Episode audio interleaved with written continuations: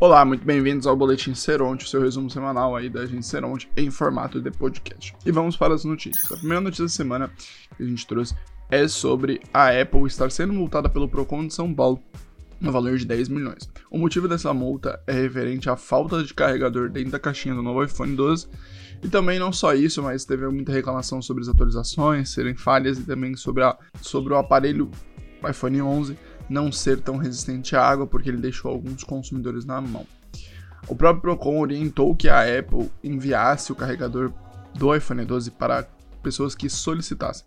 A empresa decidiu não acatar com essa decisão e agora ela está recebendo essa multa aí milionária. E a segunda notícia da semana é sobre o Instagram, né? Instagram e Facebook, estaria criando uma versão do Instagram para menores de 13 anos. Semana passada eu falei sobre isso, sobre as novas políticas de segurança e tudo mais para menores de idade. E agora o, o Facebook e o Instagram estão pensando nessa rede social para menores de 13 anos e a gente aguarda para ver como que vai funcionar. É bem interessante porque eles estão realmente tendo esse trabalho com esse público que vem crescendo bastante na internet e tem pouca noção, tem pouco controle e, e coisas do tipo, então é bem interessante ter uma rede social. Mas fica preocupação para a gente saber se é possível, se será possível burlar, né? Se uma pessoa pode entrar como um perfil fake de uma criança de menor de 13 anos. Enfim, a gente aguarda para ver como que vai ser toda essa dinâmica. E a terceira notícia da semana é sobre o Pix, que agora não poderá mais ser limitado por bancos. Né? É, e essa medida foi tomada pelo Banco Central. Não só isso também, como a questão da alteração de dados, alteração de nome, não alterar as chaves. Mas é bem interessante porque, enfim, o Pix veio para facilitar, então faz sentido você limitar de alguma forma. A quarta notícia da semana é sobre o TikTok, que agora passará a ter anúncios personalizados obrigatórios. Como que vai funcionar essa dinâmica? Basicamente hoje, os anúncios que você vê no TikTok são anúncios gerais, são anúncios que não tem muito, é, eles simplesmente são entregues. Como que vai funcionar? Agora, a sua atividade, o que você fizer dentro do aplicativo, vai definir qual anúncio você vai ver dentro da própria rede social. É, é interessante ressaltar que a única coisa que ele vai mapear é a sua atividade dentro do TikTok, não fora. Hoje, por exemplo, o Facebook ele mapeia o que você faz fora do aplicativo e assim ele te entrega anúncio que você está pesquisando. Vou dar um exemplo prático. Suponhamos que você pesquise, sei lá, tênis no Google. O Facebook vai ter acesso a essa informação e ele vai te recomendar anúncios de tênis dentro do próprio Facebook. E o TikTok ele ainda não faz isso, mas talvez ele venha fazer, talvez ele não vai fazer. Também tem a questão da Apple, que está mudando essa questão da privacidade, dos dados serem rastreáveis e tudo mais, a questão de privacidade mesmo, os aplicativos não conseguirem rastrear o que você está fazendo fora do aplicativo. Então pode ser uma medida também que o TikTok está tomando para se adaptar a essa nova política da Apple. E essas foram as notícias que a gente trouxe nas nossas redes sociais, e agora vão ser as notícias extras, né? as notícias que a gente não colocou lá. E a quinta notícia da semana é sobre a Uber, que agora motoristas do Reino Unido vão receber um salário mínimo e férias.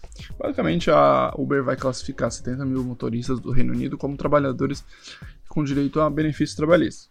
A medida ela vai, ser, vai passar a ser aplicada aí nos próximos dias, mas o que acontece é o seguinte: é, é interessante porque é dado como uma vitória e tudo mais, porque hoje é, os próprios motoristas trabalham, eles não têm esse direito, mas também você tem que pensar que hoje, hoje o principal ponto do, da Uber, desses aplicativos, é a questão da flexibilidade. E aí, você, quando você classifica esses motoristas, ele quebra um pouco essa questão da flexibilidade e tudo mais, enfim. Sem entrar em méritos muito políticos ou ideais políticos, mas fica aí para ver como que vai ser, se vai funcionar, essa dinâmica, se não vai funcionar, se vai encarecer o serviço, se não vai encarecer. A gente aguarda para ver como que vai ser. E a sexta notícia da semana é sobre a Microsoft que está negociando a compra do Discord por 10 bilhões. Caso você não conheça o que é Discord, é, Discord basicamente é uma plataforma de áudio onde você tem chat de voz e funciona muito bem. É, é muito voltado, muito, muito a galera aqui é dos jogos, dos games, usa bastante. Ela é bem popular, principalmente nessa pandemia, na quarentena, cresceu muito o uso. E aí a própria Microsoft estaria de olho para comprar a empresa, no valor de 10 milhões. Tem outras empresas também interessadas na compra, que seria como a Epic Games, que é uma plataforma aí conhecida de games, mas também conhecida pelo Fortnite, o jogo. E também a Amazon estaria também interessada em comprar essa plataforma. Hoje já tem uma certa parceria do Xbox com o Discord, né? Para jogos tudo mais, comunicação entre em jogos. mas ainda não é totalmente da empresa, é só uma parceria. Também tem a possibilidade de uma oferta pública. O que, que aconteceria? Com essa popularização do Discord, o Discord estaria interessado em abrir para ter ações no mercado e as pessoas comprarem ações e isso fazer com que valorizasse mais o aplicativo, né? Então, a gente aguarda para ver como que vai ser, se realmente vai ocorrer essa compra, se eles vão abrir ações, porque realmente cresceu muito. O Discord é um, virou um gigante e se tiver a oferta pública, ele vai crescer mais ainda, e aí o preço dele vai ficar mais alto, enfim. A gente agora para ver como que vai ser. E a sétima última notícia da semana é sobre o Trump, é, que ele estaria criando aí uma própria rede social. Caso você não se lembre, Trump foi banido do Twitter, que era a rede social que ele mais usava para se comunicar com seus seguidores, e ele foi banido por questões de fake news, por falar que a, a eleição foi, foi fraudada e tudo mais. Enfim, ele foi banido. Ele foi um dos primeiros a ser banido aí da rede social. Um político ser banido. E agora ele estaria criando a própria rede social, né? É, aqui fica um ponto de questionamento, que é a questão do seguinte. É, eu já recomendei esse. Eu já recomendei esse, esse documentário em outros news, que é o Dilema das Redes. Também recomendo um filme da Netflix, acho que ele é polonês, que é o Rede de Óleo que é bem para você entender a questão do perigo que isso pode representar. Porque com o Trump retornando e ele tendo uma própria rede social, é, ele fortalece a ideia das bolhas sociais, que basicamente é você estar em um ambiente onde as pessoas pensam igual a você, ninguém diverge de você, e isso acaba levando para caminhos não muito interessantes. Eu vou dar um exemplo prático. Suponhamos que você é um amante aí de armamento e guerra e tudo mais e você começa a pesquisar sobre isso.